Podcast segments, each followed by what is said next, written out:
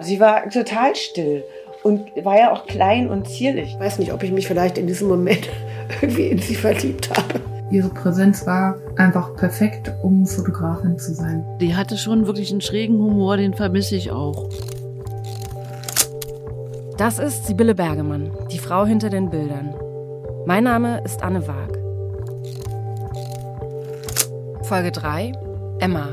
Was die Privatperson Sibylle Bergemann und ihre Bilder auszeichnete, wie sie arbeitete und wie es war, vor ihrer Kamera zu stehen. Das, was ich als Glück empfunden habe im Leben, waren ganz kurze Momente, irgendwann, zwischendurch, beim Fotografieren oder auch in der Dunkelkammer oder meistens im Zusammenhang mit der Arbeit. Natürlich auch, auch selbstverständlich private Momente, aber äh, immer kurz. Du hattest bei meiner Einschulung nicht mal einen Film drin. Das ist wahr. Und ich merke auch, wenn ich, wenn ich in der Dunkelkammer bin und da kommt irgendwas Vernünftiges bei raus, dass es mir dann gut geht. Der Rückblick auf ihr Leben, den Sibylle Bergemann hier kurz vor ihrem Tod im Jahr 2010 gewährt, verdeutlicht eines stark. Ihr Glück fand sie vor allem im Fotografieren. Das war es, was sie antrieb und was sie bis zuletzt und manchmal bis zur Erschöpfung tat. Wer war die Frau hinter der Kamera? Und auf welche Art und Weise sind ihre Bilder entstanden? Was macht sie einzigartig? Das sind die Fragen, mit denen ich mich in dieser Folge beschäftige. Das Privatleben Sibylle Bergemanns spielt sich nach dem Auszug aus der Schiffdammwohnung 2004 in Margaretenhof ab. Hier draußen, in dem Haus, das die Fischer Bergemanns ab Ende der 70er Jahre bewohnen, heißt Sibylle Bergemann ab einem bestimmten Zeitpunkt gar nicht mehr Sibylle. Als 1994 ihre Enkelin auf die Welt kommt, wird sie zu Emma. Sibylle meinte dann auch, sie will eigentlich auch nicht Oma heißen, aber sie hieß Sibylle Emma Luise. Und sie sagte, na, bis das Kind Sibylle sagen kann, das wird ja wohl noch was dauern. aber Emma, Emma wird sie wohl. Und dann hieß sie irgendwie ganz schnell bei uns allen hier Emma. Arno hat dann immer gesagt. Und ich finde es immer noch komisch jetzt manchmal, wenn wir miteinander reden und dann sage ich, ja, weiß ich nicht, ist das von Sibylle? Das ist komisch. Also da, da wird sie so eine dritte Person. Wer war die Person Sibylle oder Emma Bergemann? In den Gesprächen tauchen immer wieder zwei Attribute auf. Wenn ich an sie denke, dann denke ich auf jeden Fall an so eine ruhige Art, die wir in der Familie alle haben. Das war so ganz typisch für sie, nichts zu sagen. Einfach nichts zu sagen. Genau, sie war total still und war ja auch klein und zierlich und war auch so ernst. Also die war überhaupt nicht, dass sie jetzt hinging und irgendwie einen versuchte zu umgarnen oder so. Die war eher trocken und ernst. Also ich habe mir gesagt, dass sie so ähm, still war oder so wenig geschwätzig und wenig erzählt hat. Das ist ja so das Bild, was man von Sibylle hat. Was sie aber auch hatte, war ein unendlich berlinischer, zum Teil wirklich derber Humor. Ähm, das darf man ja auch nicht vergessen. Wir waren in Thailand und sie hat die Küche fotografiert und hockte auf so einer Leiter und guckte in die Küche und sagte dann, nachdem sie wirklich kaum je was sagte, dunkel wie im Kuharsch. Der, der Humor war ein bisschen schräg, der Humor war sehr berlinerisch, das verband sofort. Die hatte schon wirklich einen schrägen Humor. Berlinern und dann wirklich dieses trockene, urkomische, ja. Halten wir also fest. In aller Stille knipst Sibylle, wie es ein Freund der Familie einmal auf den Punkt bringt. Und wenn sie diese Stille durchbricht, dann mit ihrem knochentrockenen Witz. Sie ist zurückhaltend, aber bestimmt. Sie lächelt manchmal und kichert gelegentlich. Aber sie lacht öffentlich fast genauso selten, wie auf ihren Bildern niemand jemals lacht. Auf ihre Arbeitsweise bezogen bezeichnet die Journalistin Ingeborg Rute sie einmal als eine Künstlerin mit der Zähigkeit einer Marathonläuferin.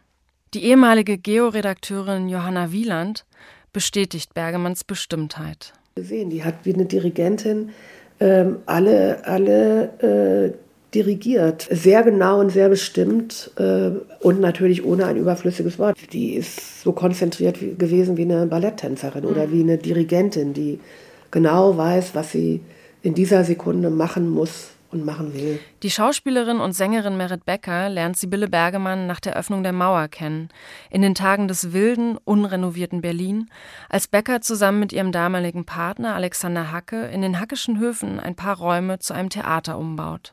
Das Chamäleon. Merit Becker probt dort für ein Varieté-Programm. Chamäleon war, glaube ich, ich glaube, es war 92, war ich also 23. Und Sibylle tauchte auch, einfach so eine Frau tauchte auf und fotografierte da rum irgendwie. Und keiner kannte die. Und dann wusste man irgendwie, ja, die macht für die Sibylle, für die Zeitung halt auch Bilder und so. Sagte auch irgendwie, glaube ich, weiß nicht mehr, irgendjemand sagte, stellte sie dann kurz vor, sagte, hier, das ist Sibylle, die, die macht Fotos und so für so eine Zeitung und so, die, die will hier so ein bisschen rum, die macht so ein bisschen Doku. Ja, klar. Und dann flog die da rum und fotografierte irgendwie war uns eigentlich so ein bisschen wurscht. Und dann kam sie halt auch am nächsten Tag, als eben, dann probierte ich da, da gibt es auch Fotos, wo ich da irgendwie rumsteppe und ohne Make-up. Das hat auch tatsächlich was, weil das, weil das so ganz raff ist. Aber die geileren Fotos sind dann, wo sie dann irgendwie, dann habe ich mich zurechtgemacht für die Bühne und dann hat sie gesagt, können wir nochmal in den Raum gehen, wo du da gesteppt hast? Mhm. Dann bin ich da rein und dann sind eben diese Fotos entstanden mit dieser abgerissenen Atmosphäre und plötzlich war es so ein, ja, so ein Zauber, den die halt immer hergestellt hat. Es gibt wenig Fotografinnen, finde ich, die, wo das so, ähm, so eine, so eine, so eine Intensität, finde ich, hat, wo ein so, das, also der Zauber, der in der normalen Welt stattfindet, irgendwie sich erschließt. Über die Jahre treffen sich Merit Becker und Sibylle Bergemann immer wieder zum gemeinsamen Arbeiten. Sie machen Bilder für Beckers Schauspielagentur, für Plattencover oder für ein neues Varieté-Programm. Also ich mochte auch dieses Suchen, dass sie sich die Zeit nahmen und dieses Suchen und dieses, nee, also dieses Unzufriedensein, wo man ja eigentlich sonst denkt so, öh, Jetzt sagt einer, oh nee, also das ist ja eigentlich auch komisch, aber das war bei ihr total klar, dass das nicht war, weil sie jetzt irgendwie das perfekte Modell oder so ein bildschönen Menschen da suchte oder so, sondern dass, dass, dass, dass das Bild wichtig war. Also die Suche nach dem, was da irgendwie nach irgendeinem, nach einer irgendeiner Magie, also irgendwas, was man noch nicht gesehen hat. Und das hat sie halt gesucht. Auf die Frage, wie Sibylle Bergemann bei Porträtaufnahmen vorgegangen ist, erzählt ihre langjährige Freundin und Kollegin Ute Mahler. Sie weiß genau, was sie sucht oder sie weiß, wann sie es vielleicht bekommt, ja.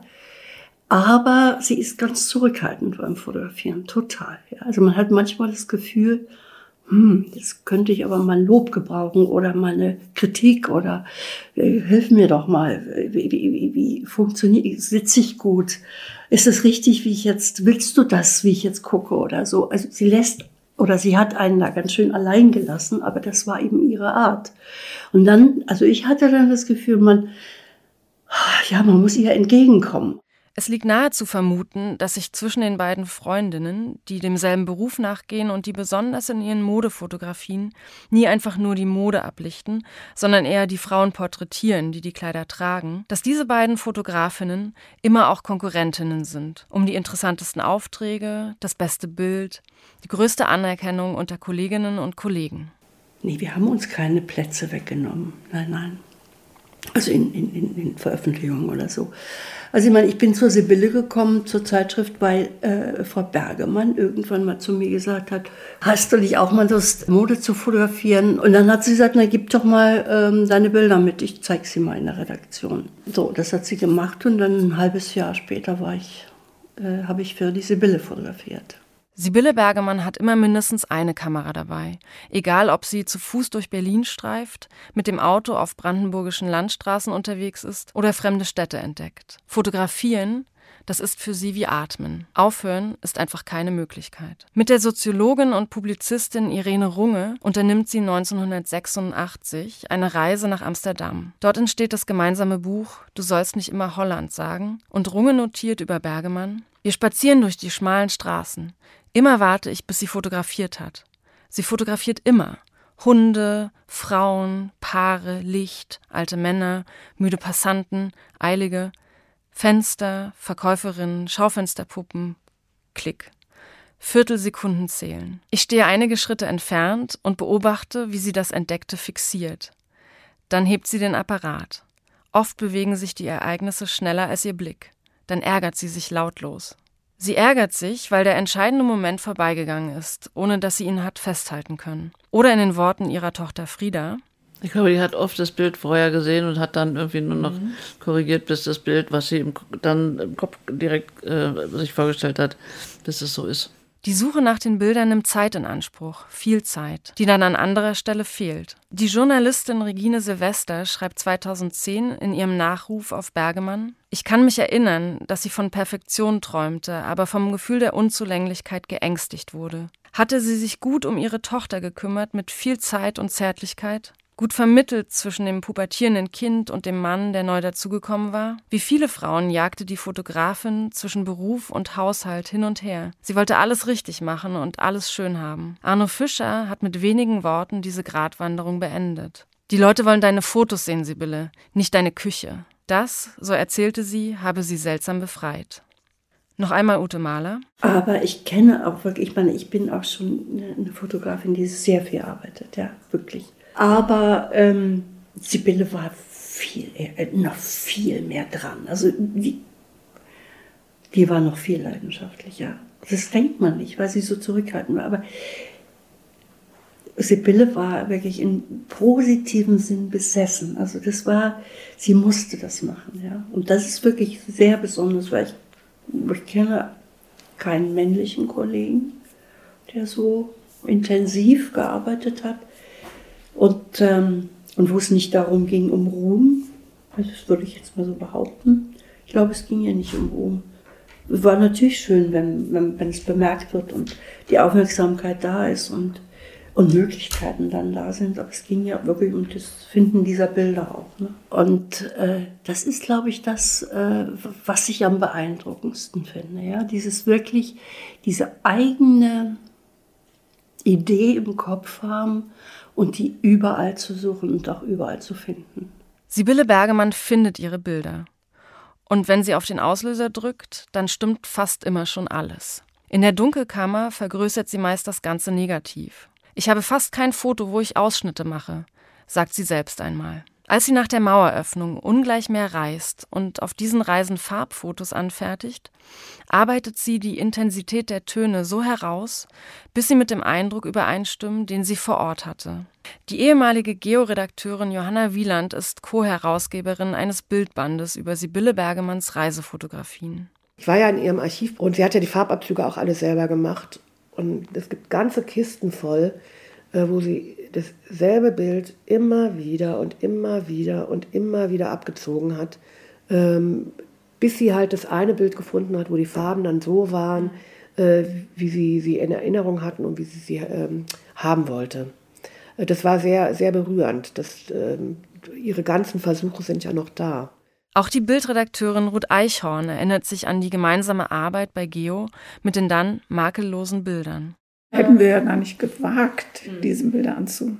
Warum auch? Ja, weil die perfekt waren. Ja, wir haben uns bemüht, den Abzug von Sibylle Bargemann sozusagen möglichst authentisch in der Druckerei nachzuvollziehen. Für diese Suche nach Perfektion verbringt Sibylle Bergemann zwischen ihren Streifzügen durch die Stadt, nach Modesessions oder nach der Rückkehr von Reisen viele Stunden mit den Abzügen ihrer Fotos. In der anderthalb Zimmerwohnung in der Hannoverschen Straße hat sie aus der Hälfte der Küche einen abgedunkelten Raum gemacht. Später am Schiffdamm nutzt sie zum Entwickeln das Mädchenzimmer zwischen Küche und Bad. In Margaretenhof steht an einer Tür im Erdgeschoss bis heute Dunkelkammer. Bergemann selbst erzählt einmal, dass sie den Abend des 9. November 1989 in der Dunkelkammer ihrer Wohnung am Schiffbauer Damm verbringt. Was da draußen vor sich geht und dass auch der Grenzübergang beim Bahnhof Friedrichstraße direkt vor ihren Wohnzimmerfenstern auf einmal offen ist, bemerkt sie erst, als es in den Nachrichten vermeldet wird. Lilly von Wild erinnert sich an ihre Besuche als Kind in Margaretenhof. Ich habe mich hier immer mit mir selbst beschäftigen müssen, weil entweder Arno oder Sibylle in der Dunkelkammer waren. Das hattest du auch, dass sie in der Dunkelkammer war. Du hast vor dem irgendeinem anderen Laden gewartet. Ich habe im Auto vor Ostkreuz immer gewartet. Ich gehe noch ganz schnell hoch was abholen. Stunden später kamen sie dann wieder runter. Ostkreuz, so heißt die Fotoagentur, die Sibylle Bergemann nach der Öffnung der Mauer gemeinsam mit KollegInnen nach Vorbild der Agentur Magnum gründet. Sibylle Bergemann ist 48 Jahre alt, wie viele DDR-Fotografinnen muss sie sich nach der deutschen Wiedervereinigung auf die veränderte Situation einstellen. 89 kam die Idee, wieder vielleicht eine Gruppe zu gründen. Und dann waren wir sieben Leute, die Ostkreuz gegründet haben. Also Ute und Werner Mahler, Harf Zimmermann, Thomas Sandberg, Jens Rötsch, Harald Hauswald und ich. Wir wollten einfach diese, diese Autorenfotografie, die wir glaubten bisher gemacht zu haben, weiter fortführen und nicht irgendwie nur irgendwelche Dienstleister sein. Für die Modefotografie sei sie damals schon zu alt gewesen, sagt sie später. Bildredakteurin Ruth Eichhorn widerspricht. Das stimmt nicht ganz, aber die Modeindustrie ist nochmal eine ganz andere Nummer, ne? Ich meine, die hätten doch nie im Leben eine DDR-Fotografin für ihre Modeproduktion genommen, egal wer das ist. Äh, ich glaube, da war so eine gewisse Arroganz. Und außerdem war der Markt natürlich äh, auch viel, viel äh, schwieriger, viel intensiver und viel aufgeregter und, und, und, und viel etablierter und, und auch arroganter eben. So dass ich glaube, sie hätte sich nicht durchsetzen können. Anders als in der DDR existiert nun keine Honorarordnung für Fotografie mehr. Die Bezahlung muss mit jedem Auftrag neu ausgehandelt werden.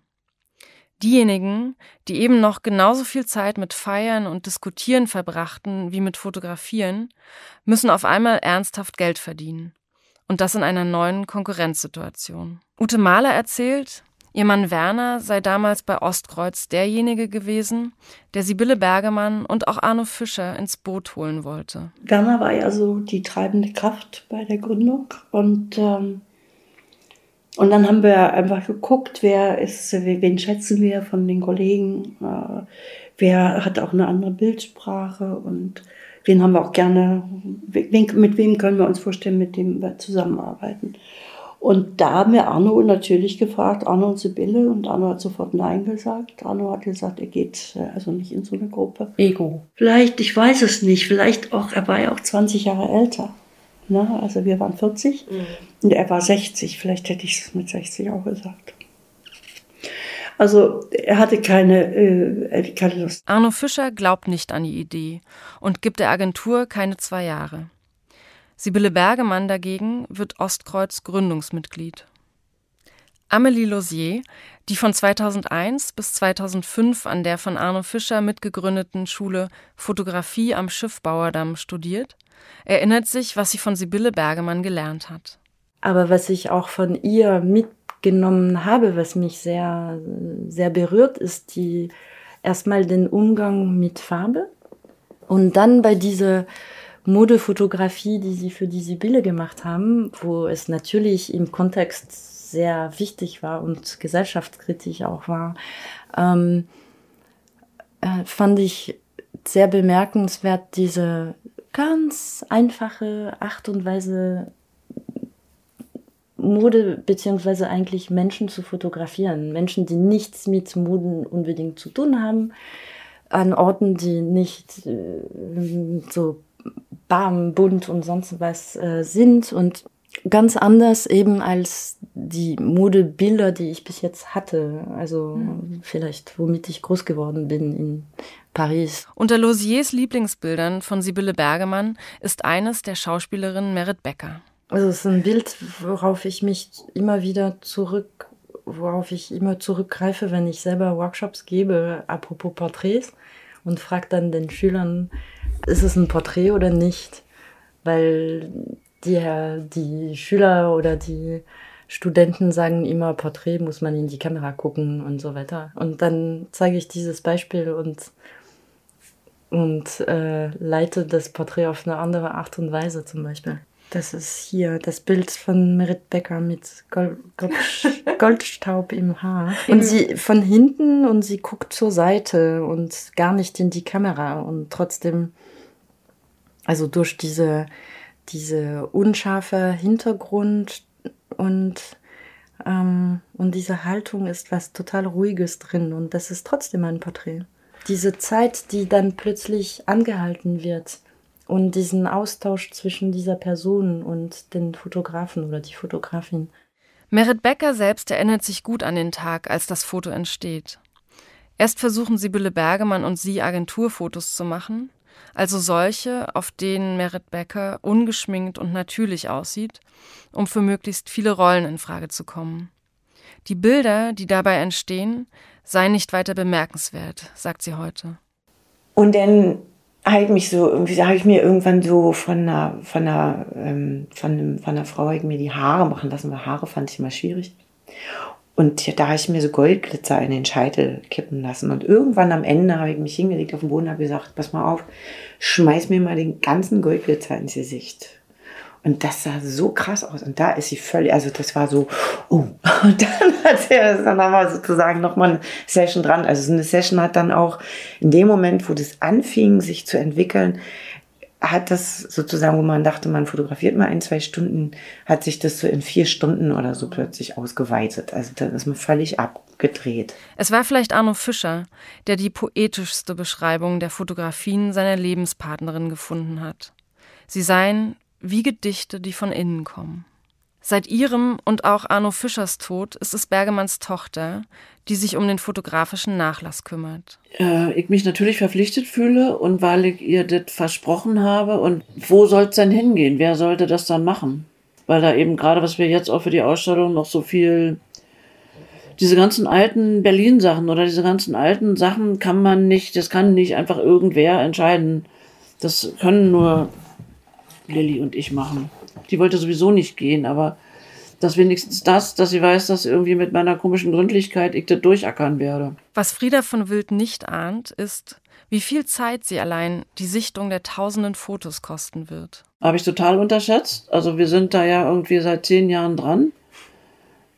Mehr. Und haben, also ich habe bis heute nicht alle Bilder nicht in der Hand gehabt, weil wir es natürlich immer auch nur, wir das bearbeiten, was gerade gefragt ist. Kurz vor ihrem Tod beginnt Bergemann ihr Lebenswerk zu sichten. Sie wirft Fotos weg, entsorgt Kontaktbögen. Doch von welchen der unzähligen anderen Bilder will sie, dass sie überdauern? Was machen mit zerrissenen oder verschmutzten Abzügen? Da bin ich dann auch dankbar, dass Lilly dabei ist, weil die ja nun inzwischen so eine studierte Fotohistorikerin ist. Also nochmal ganz anders guckt inzwischen. Mhm. Ähm, aber ja, also wer, wenn nicht wir? Wer sollte jemand anders? Also wir sind schon immer noch am nächsten dran. Nach dieser Nahaufnahme der Privatperson und der Fotografin Sibylle Bergemann und ihrer Arbeitsweise ist es Zeit, den Blick zu weiten und zu schauen, was passierte, wenn sie Ostberlin und die DDR verließ. Wenn sie tat, was sie neben dem Fotografieren immer am dringendsten wollte. Reisen. Vielen Dank an meine Gesprächspartnerin für diese Folge. Frieda von Wild, Lilly von Wild, Ute Mahler, Merit Becker, Johanna Wieland, Ruth Eichhorn und Amelie Losier. Die Ausstellung Sibylle Bergemann, Stadtland Hund, Fotografien 1966 bis 2010, in deren Rahmen dieser Podcast entsteht, ist aktuell in der Berlinischen Galerie zu sehen. Auf der Website des Museums findet ihr bisher unveröffentlichtes Archivmaterial aus dem Umfeld Sibylle Bergemanns, eine Playlist, Videos und natürlich jede Menge Fotografien zu allen Folgen.